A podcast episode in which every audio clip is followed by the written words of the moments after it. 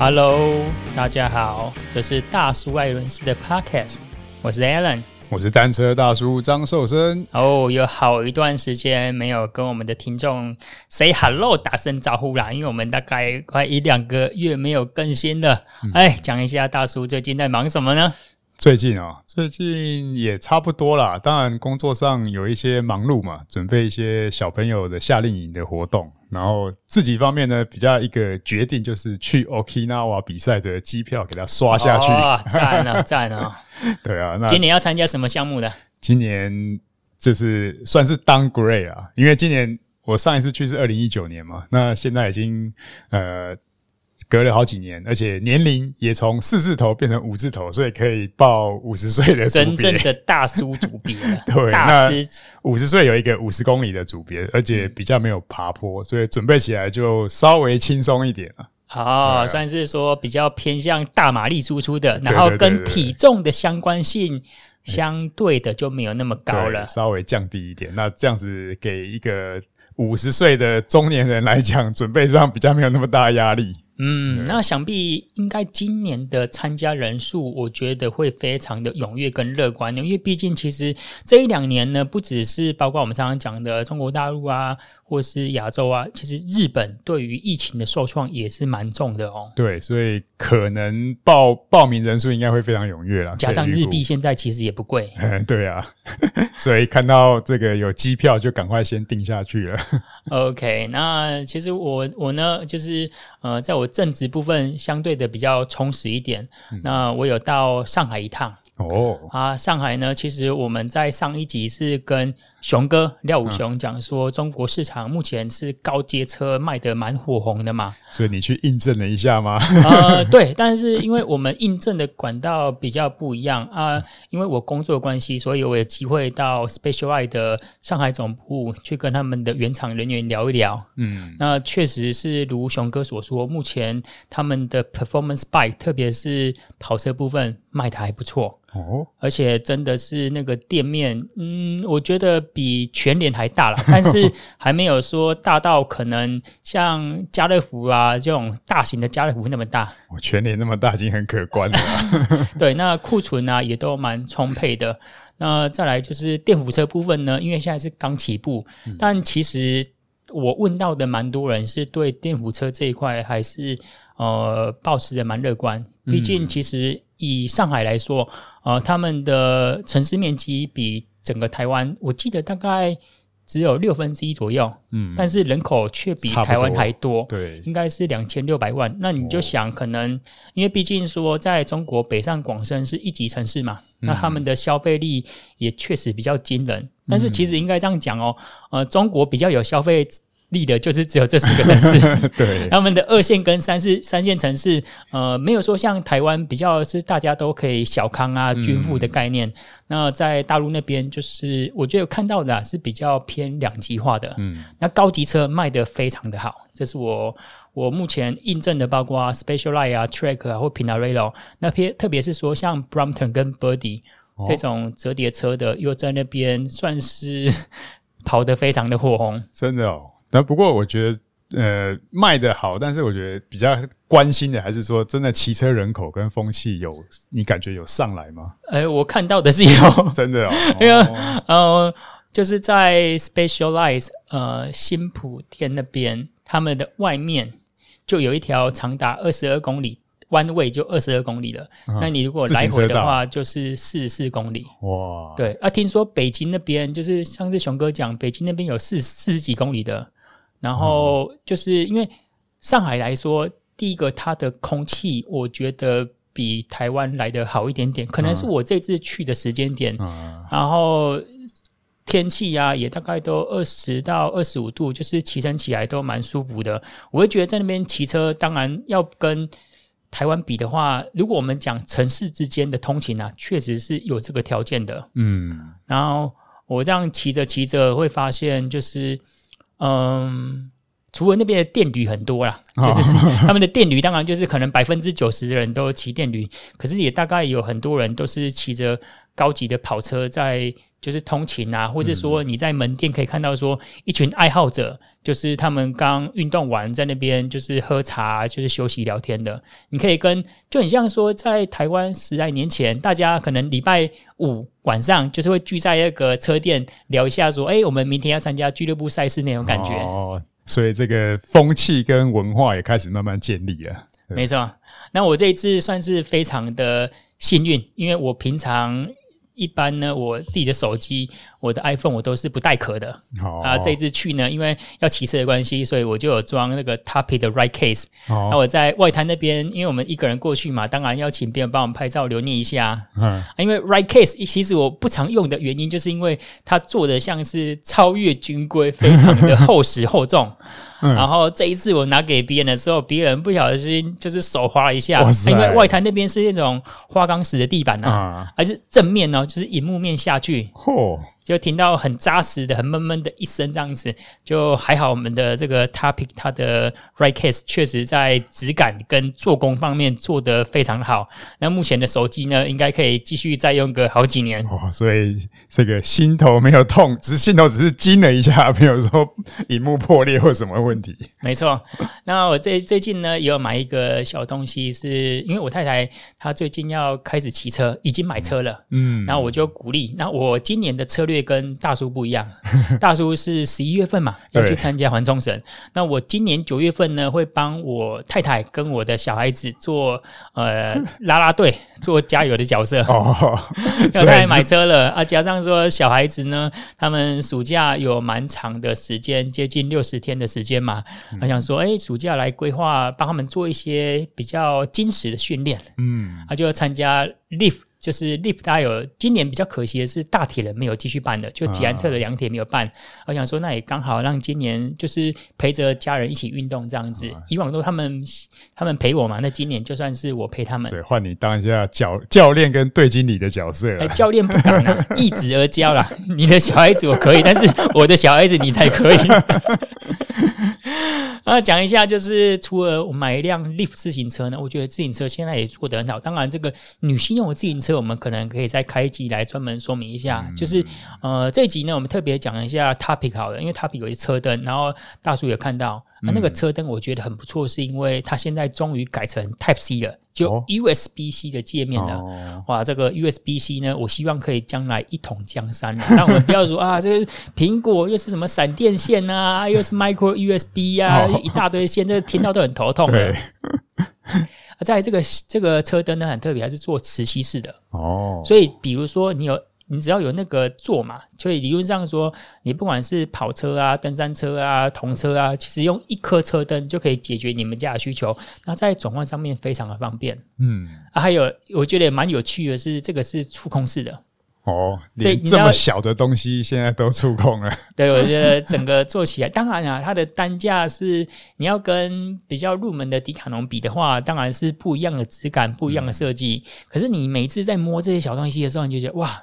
这个科技的演进啊，真的是就像大叔之前讲的，我这个无法走回头路了。对啊，果然就是 Alan 就是三 C 达人啊，这个电子产品爱好者。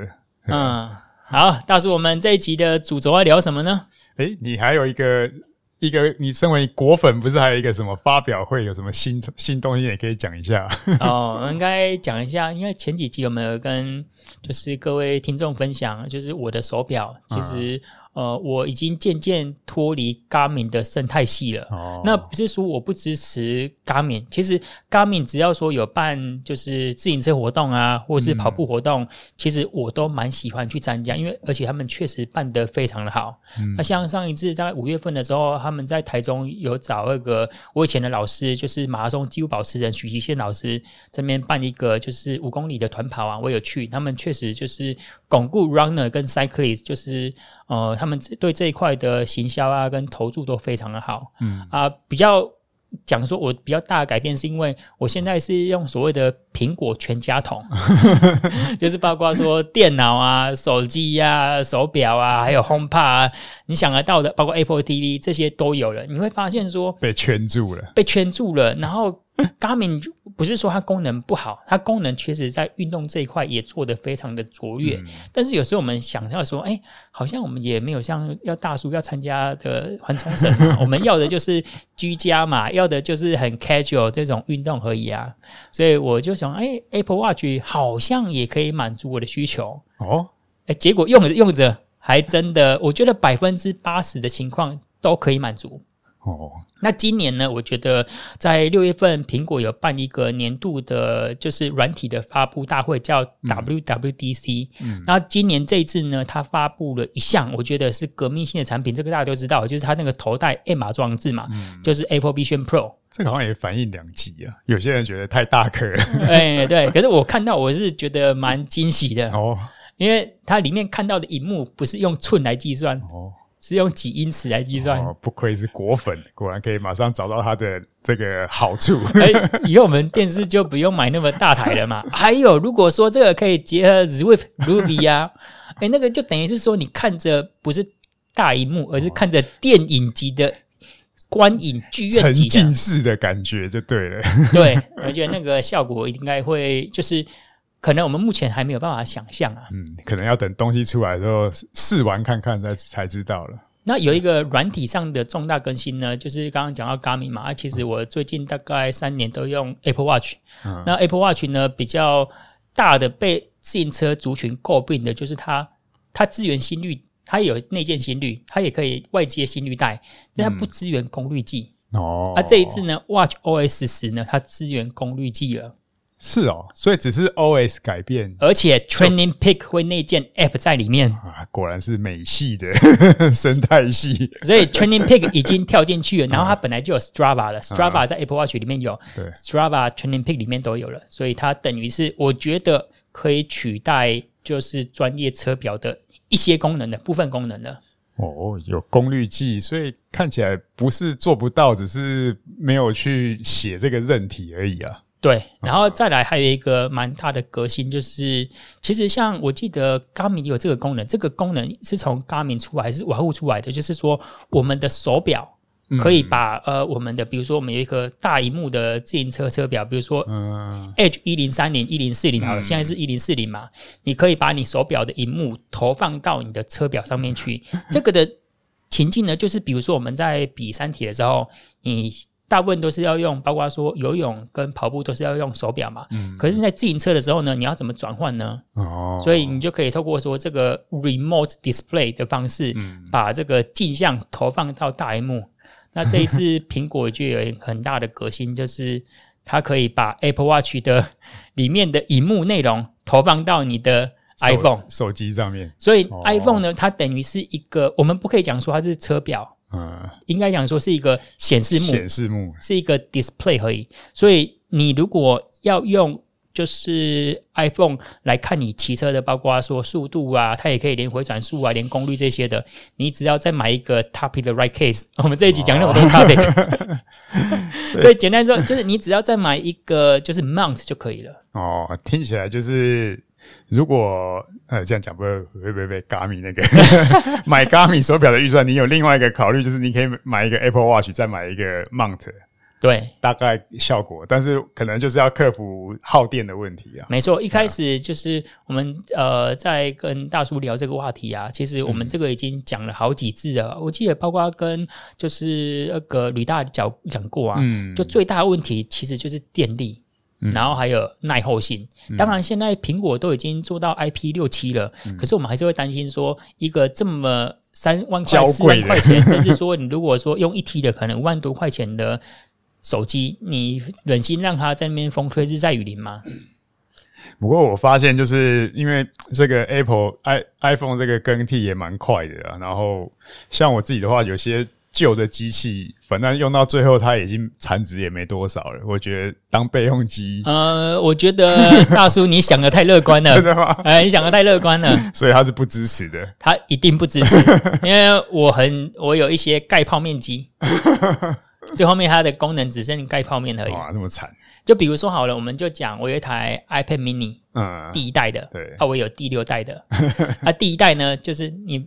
不要说 Facebook 啊，连 YouTube 它都不给你安装了啊！对啊，所以它只剩下可能最简单的计算机啊。我我有 iPad，iPad 最初代，然后现在只剩下时钟的功能。对对对，就剩闹钟这些功能而已啊。所以会会没有没有办法让你那么称心如意啊。对对对。好，大叔，我们这一集的主轴要讲什么呢？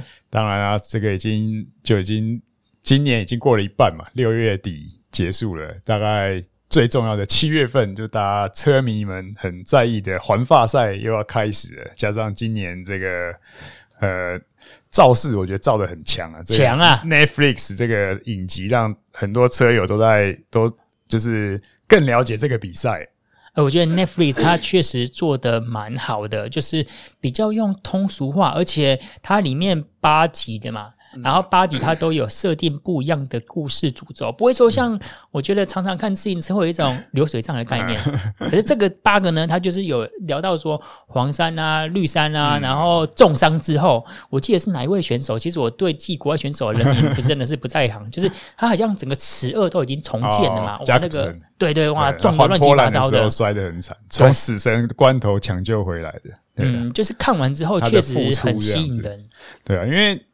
就是当然，以创新来讲，它也不是创，因为它已经是 F1 同样的团队，已经拍了好几季了。那其实 F1 当初出来的时候，我就看哇，这个如果可以引用到单车，一定可以让很多人了解。因为呃，跟 F1 一样，就是自行车比赛其实很复杂。然后这个里面，我们在外面看总是看这个集团啊，外观哦，一群人一百多人骑在一起，然后里面最后产生拼斗，然后。都要从很多的类似其他的媒体，然后去看到一些里面的竞争或者是一些新闻，就是有点像从远观呐。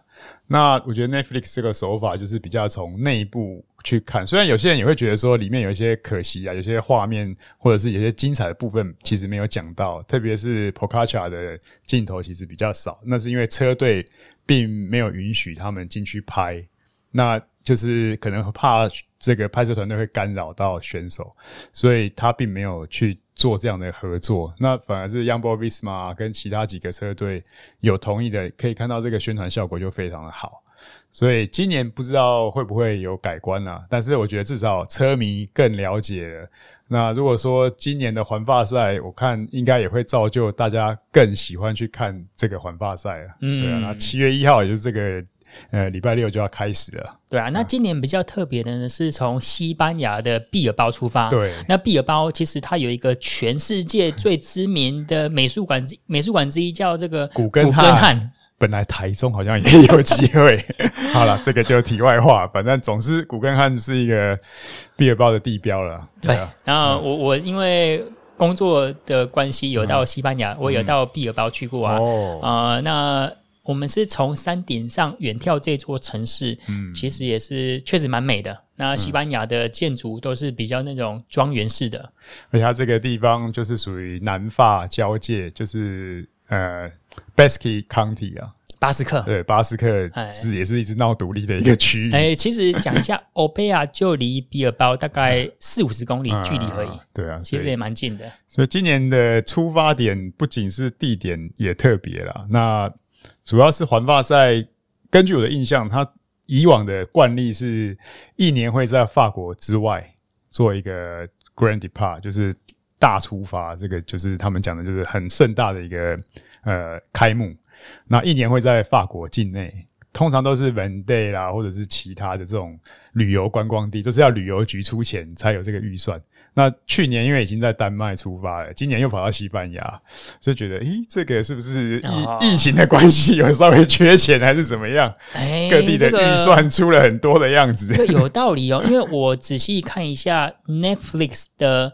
Tour de France Unchained 嘛，就这一部影集，嗯、它里面有讲到说，它其实是要付给 ASO 钱哦，当然还要付给他参与的两支车队。嗯、我在想，应该是 Jumbo Visma，还有另外一支，嗯、不知道是哪一支啊？我去，应该因为其实里面看到的涉入最深的就是 Jumbo Misma，嗯，另外一支我在猜是不是 EF Education，因为 EF Education 在前面的这个占比也是蛮大的、哦哦。你说一。Netflix 要付给他们的钱，对，哦，没有，他们并不多啦，钱不多，好像是，对，就是总共我印象中是八百万还是多少？然后要几个队去分？对对对。然后 ASO 大概占一半，然后法国的电视台也有也有份，然后有六个车队还是八个车队有参与啊。哦。所以并不是每个车队都有参，像 UAE 他们就选择不参加嘛。哦。可能不在乎这点小钱，但是这个宣传效果确实是很大了。那也刚好去年就是 y a m a v i s m a 车队这个。Vingegaard 拿到冠军嘛，那就就算是焦点人物跟故事，可以由这个视角去做一个串，就是编写。不能说，当然很多人会很多，我知道台湾很多学很多人支持 Pogacar，对啊。那今年其实，在选手方面，我看也就是这两位选手的对决了。嗯，因为这个 Pogacar 特别值得一提，在我们录音之前，他算是呃，今年就参加了十九场比赛。赢了十二场，哇、哦！然后后来就上个礼拜，他又参加了呃他们国家锦标赛的计时赛跟公路赛，这两场又赢了，所以呢，等于是二十一场比赛有十四场的胜绩哦。每参加三场比赛要赢两场，这个胜率接近七成诶。如果是二十场赢十四场，就是七成嘛，所以这个大概是六点八、六十八、六十九 percent 的胜率，这是非常高啊。对，如果可以下赌注，当然是要下这个啦。不过因为他。去年是卫冕失败嘛？那今年来讲，他还是有一点点小状况，就是这个 Liège-Bastogne-Liège 他有摔车啦。但是看起来，如果上个礼拜还拿拿这个国家锦标赛的冠军，应该是恢复的情况，应该也是有一定的水准。嗯，那他的对手呢，Vingegaard 在今年的这些小环法啦，还有前期的比赛，其实也展现出来那种爬坡就是独走了。而且今年整体路线是三千四百公里左右了，哦，稍微比较短一点嘛。对，感觉是稍微短一点，而且最主要是计时赛的部分只有一站，哦，只剩下二十几公里，所以整体来讲，大部分的路线都爬坡，所以今年就可以看这两个爬坡的好手的对决了。嗯哼，他说你刚刚讲到爬坡啊，我就快速看一下维基百科，今年的第一站。嘿，就是山路站啦，算起来是啦。他讲是丘陵，但是实际上这个上上下下累加的爬坡的高度超过海拔三千，三千还是丘陵吗？三千三。我我这边看到维基百科是写 medium mountain stage，对，但是以他们的分级，就是今年整个来讲，就是有八个平路站，然后有四个 hilly stages，然后八个 mountain stages，然后加上一个 TT 嘛。所以你这样算起来就是八二十六加四二十，再加一个 TT，二十一站。但是有四个 Mountain Top Finish，所以真正来讲，他们算是爬坡站，还是要看这个 Hilly Stages。所以今年来讲的话，整体非常偏重爬坡了。那以往的话，就是第一站大家的习惯好像就是说有这个平路站，要看冲刺选手表现嘛，或者像去年就是来个 TT 嘛。对。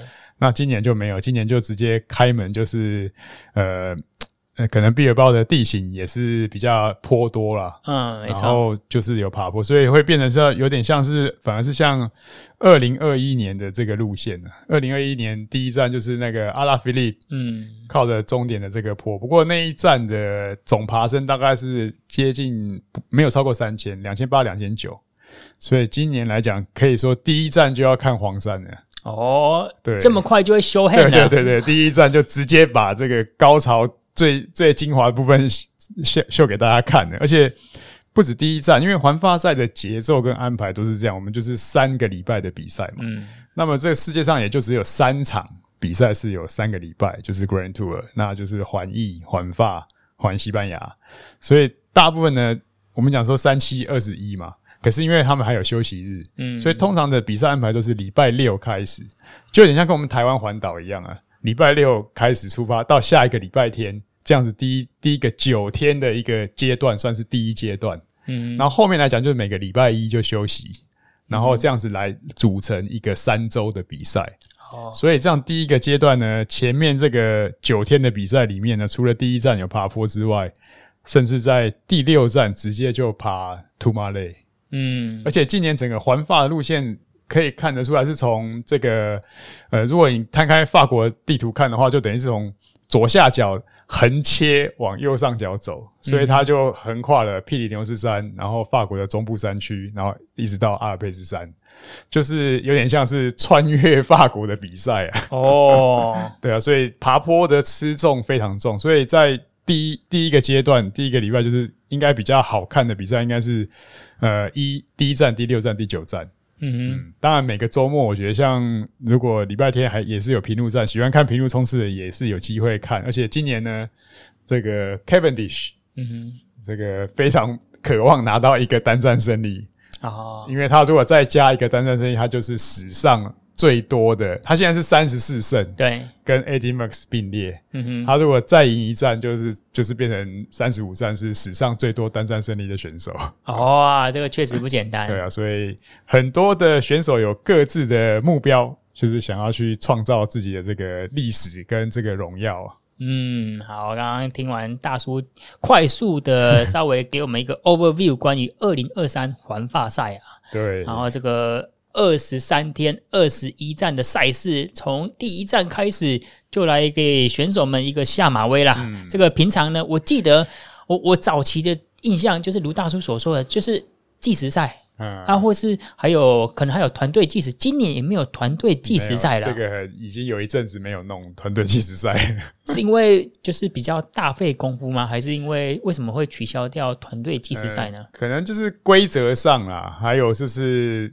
看点可能我是觉得环发主办单位他们都是会隔一阵子又会想一些新的 idea 出来，那可能根根据地形去做一些设计吧。而且我觉得感觉上今年这个路线是特别针对目前就是这两位选手。哦，让他们有一个王者对决的感觉。当然，呃，大家可以看 GCN 啊，也也排了什么 Top Ten 啊。但是说实在，呃，以现在来看的 level 来讲，等于我在我心目中第一集团就是只有这两个了，Pogačar 跟 Vingegaard 两个可以拼一拼啊。那当然就是也要考验他们团队的 support。还有最重要就是第一个礼拜每次环法赛就是非常的紧张，嗯，就是集团的这个。张力非常紧张，就摔车事情很多啦。对，摔车状况很多，而且通常法国南部这边路也都很窄。嗯，所以从这个角度，从佩里牛斯山这边穿上去的时候，也许先来个爬坡，大家消耗一下，我觉得也是个好事啊。嗯，对，而且第六站来讲，这个图马雷也爬升超过三千七百五，就是达到三千七百五。图马雷是一个非常高的爬坡，以往就是超过海拔两千嘛。对，然后再来就是第第九站的这个算是 Mountain Top Finish，嗯，所以我觉得这个也是一个非常好看的一个对决点。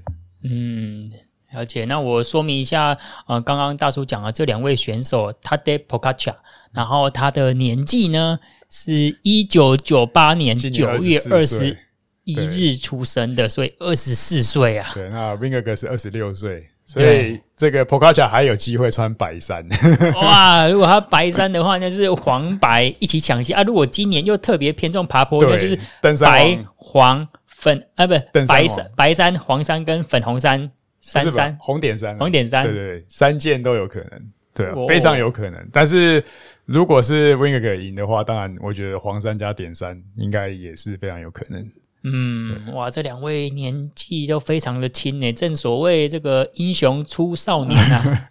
对啊，导致其他的要以单站为目标的车队今年就比较头痛了，要要让这些冲刺选手能够活过这些爬坡段，嗯、我觉得是非常不容易。哎、欸，那其实我在看，包括说环法赛的影集啊，或者是说影片啊，Netflix 影片啊，我们大家看到说。Jonas 就 Jonas 对 Vingegaard 他的体型其实是非常的精实的，特别是我觉得有点像仙宝一样。看他的数据是一百七十五公分，六十公斤。那如果是 Pogačar 是，当然这个是他的体重，因为选手的体重会浮动的。嗯，因为可能说，哎，赛季呀，或者说巅峰期呀，他的可能正常会差个几公斤，甚至五公斤，这个很正常的。那以看到那个。Pogačar 他是一七六六十六公斤，我觉得看起来他的体型是比较偏全能。嗯、对他，他是整个来讲，我是觉得 Pogačar 这几年跟他刚出道的时候有差别。他本来就是那一年干掉 Rockrich，就是靠最后一个爬坡 TT 嘛。那个时候我觉得跟现在来比的话，现在感觉上有点像登短郎哦。然后，然后他在一些呃赛段的表现，他也很喜欢，就是在终点几乎还是去冲冲、嗯、去拼，那表示他的无氧能力跟这个 muscular 也是比较强大一点的。嗯，但是这个时候有时候就反过来想，嗯。多日赛，你这样子冲跟恢复，是不是真的这么有把握？这个就要靠他的这个教练团去做评估了。因为有时候感觉上是，呃，看起来像以去年来讲，就是呃，当然，Jumbo Visma 整个车队的策略，然后几个人整他一个嘛，对对，就那一段是非常经典的一个赛段。但是除此之外，我觉得就是前面呃，Pogačar 的 style 就有点像是一个。很能力很强，但是有一个年轻活泼的心，嗯、所以他很愿意去冲，去不顾后果。那这个场比赛非常好看。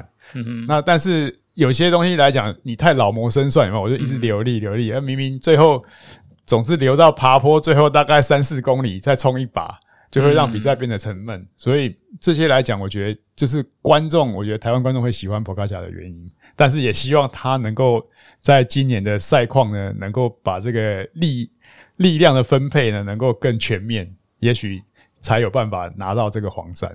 对，刚刚大叔讲到一点，就是我在看就是影片的时候啊，我发现 Pogačar 他的冲刺能力也蛮猛的，特别是说在那种短坡啊，他可以瞬间一爆发，就像冲出去的火箭一样。对，对，就是。分完小组之后，当然前面有经过重重难关，人数已经不多的时候，在最后这时候，他也很喜欢去拿单战。但是有的时候单战是这样，当然一个单战的荣耀，然后再来就是那个十秒的减秒。嗯，可是当你的对手你拿十秒，对手也是拿可能拿第二六秒，你只赢了四秒。可是因为这四秒可能付出很大，或者是有一个潜在的不好恢复的一个，就是爆。爆超了，已经爆缸了。嗯、这个要再恢复的话不容易恢复，但是可能他们年轻，而且他自己有自信，所以他不以为意。可是当真正关键的时候，像去年的情况，也是几个爬坡关关键赛段，他就真的爆掉了。哦，会有一个后燃效应。对对对对，可能某一天你的状况突然就不好了。嗯、那这个不好的原因，可能是呃为了前面的这种冲刺而付出的代价。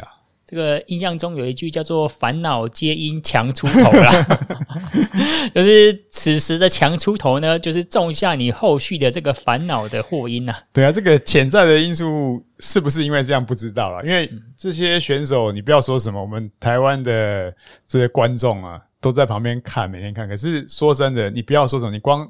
出外旅行三个礼拜，嗯嗯，很多人也没有这种经验。对，这旅途上会遇到什么状况？可能各种奇奇怪怪的状况，除了比赛之外，还会有很多状况。嗯，没错。所以这些来讲，我觉得都不是观众想象的这么简单的。当然，车队已经尽量安排，已经很很，嗯，尽量回应他速洗。可是。总是有时候啊睡不好啊，或者是吃不好啊，或者什么状况啊，或者是心里怎么样不顺啊，什么就是对啊，这些状况多多少少一定都会有啊。就没错，这个不要说是选手啊，光我们之前媒体朋友们在过这些大环赛的时候啊，其实不要讲说正常的比赛日。你光休息日就没有叫做不应该讲说真正的休息日，其实他那个休息日的强度比我们一般去观光旅游啊，可能去日本玩，我觉得还要累啊，因为就拉车，而且 你可能拉车的距离有时候是几百公里啊，对，然后你要赶飞机，坐飞机，你要想我们坐飞机都要提早登机，那整天时间就耗掉了。对啊，所以这些来讲，呃，点点滴滴的累加才是一整个大环赛的考验啊。好，那今年呢，器材上有什么不一样的地方吗？今年目前看到，当然器材我的研究没有那么多，不过看起来就是好有好像好几个队的队服有更换。哦，所以跟他可能他们嗯赛季初的队服是不太一样的，嗯，好像光是这个我们比较熟悉的这个巴林胜利队，整个服装好像换成白色的，对。对，然后这个 Movie Star 也换了一些。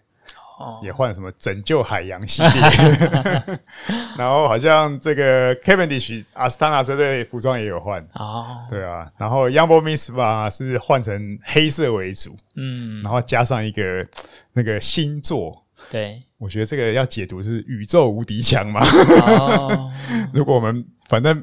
宇宙没有什么其他生命嘛？就如果我们现在目前已知是不确定嘛，反正就那他最强就是宇宙无敌强。嗯，哎，但是我最近观察说，其实这一两年啊，其实车坛上面用白色系的，包括车鞋啊、衣服，好像越来越多一点点。嗯，我在想，是不是因为跟欧洲的热浪有关系？因为去年欧洲是有热浪嘛。嗯，然后其实，在昨天我问我同事，他在西班牙远距工作，他说，呃，现在不管是西班牙或是哎，西班牙比较凉一点，可是在法国呢，还有我们。最近刚结束的法兰克福的欧洲展啊，那个气温都三十二度，嗯，所以想说是不是穿白色系的，就是特别特别 keep 住啦。其实哦，白跟黑理论上。嗯，当然黑会吸热，可是你真正在竞赛的角度看呢、啊，你应该要避开的是红红色车衣啊，因为当你突围出去的时候，那个目标实在是很明显，就像那个斗牛一样啊。那你如果像白，如果这个浪出去的时候，远远看，有时候那个人跑跑多远你看不到。那黑跟马路的颜色差不多。嗯，当然现在科技都有直播跟无线电，其实都很清楚。但是即便如此，当你在进攻的第一第一脚踩出去的时候，你的服装是鲜艳的，那个感觉真的是蛮挑衅的，嗯、所以引起别人的追赶或那种意愿，就真的理论上是会比较强烈啦。嗯，那鞋子白色，我觉得就是这个，我去年也讲过，就是好像基本上大家就选白色的，那可能我是觉得可能跟散热真的有关系啊，因为你这个鞋子吸热，脚真的是骑了一段时间会发胀啊。对，那。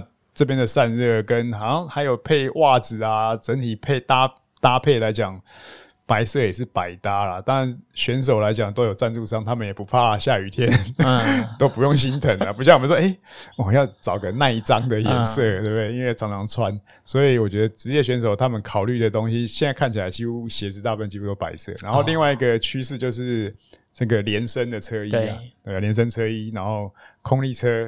这些也是之前聊过的，就是现在真的是爬坡速度越来越快，所以这些空力全部都要算进去了。嗯，那我看包括说，不管是空力车架啊，还有 Shimano 速联 Campy 的套件啊，其实在这一两年没有太大的变革。有的话是 Campy 他们的 EPS 终于出了新版的电变啊，对，但是现在好像车队只有一一队使用他们吧？哎，对。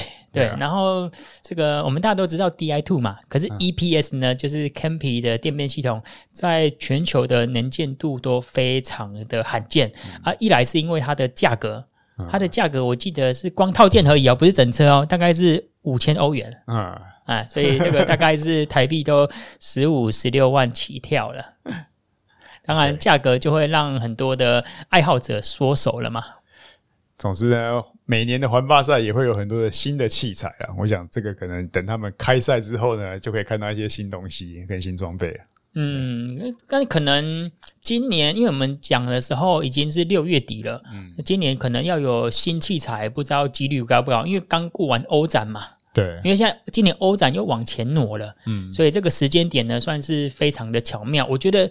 有没有可能是因为这一两年大家这个自行车供应链其实混乱啊？现在可能又有遇到说库存还在调整的阶段，然后有一些品牌它其实也不敢太贸然的、太大胆的就说：“ 哎、欸，我 announce 新品。”因为你 announce 的过程呢，你现有的东西就变旧品了。对，所以其实这个来讲，就是以车队来讲，其实每年的九月之前，他们就会把明年要用的器材定好了。那选手是这样，车队是这样，就是我宁可稳定，我也不要太贸然的去创新。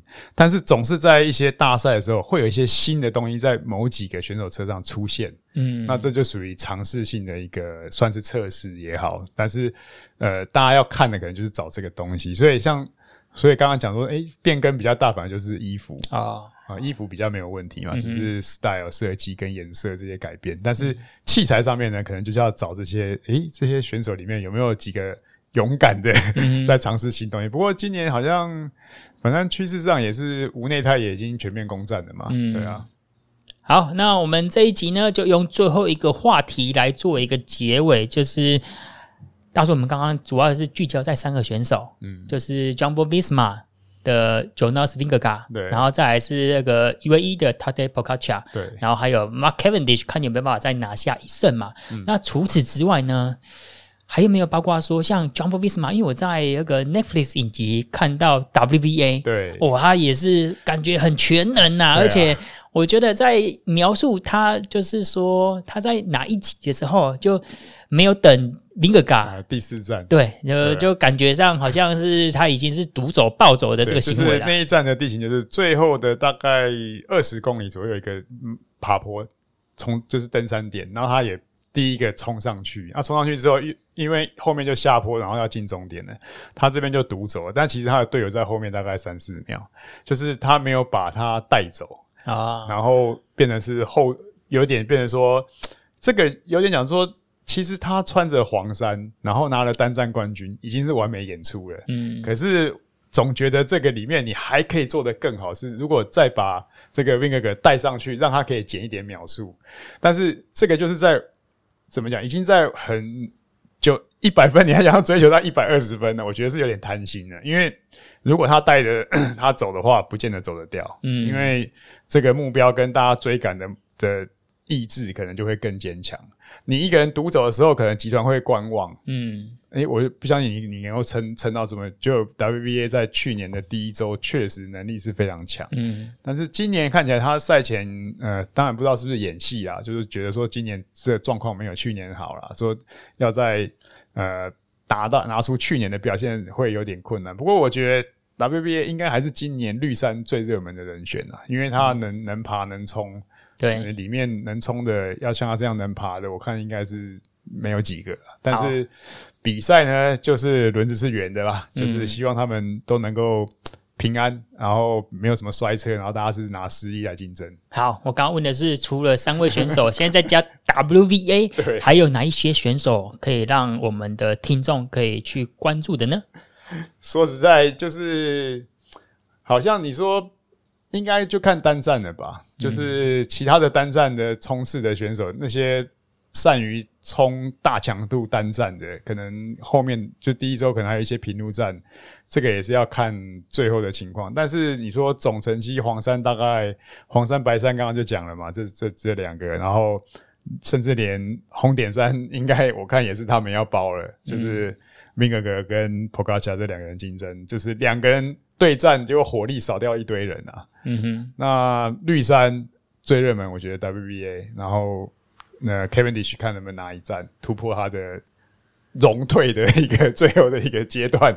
那其他的选手呢，应该还是会有一些新选手啊，或者是突然冒出来的。但是这些来讲，就真的要等比赛下去才知道了。OK，所以今年可以关注的选手算是蛮单纯的吧？哈，我们总共二十二队，这样是一队八个人。对。从一百七十六位选手，我们就是重点聚焦在四位选手。对对，这个武侠小说人物不要太多，先把基本的看好就好了。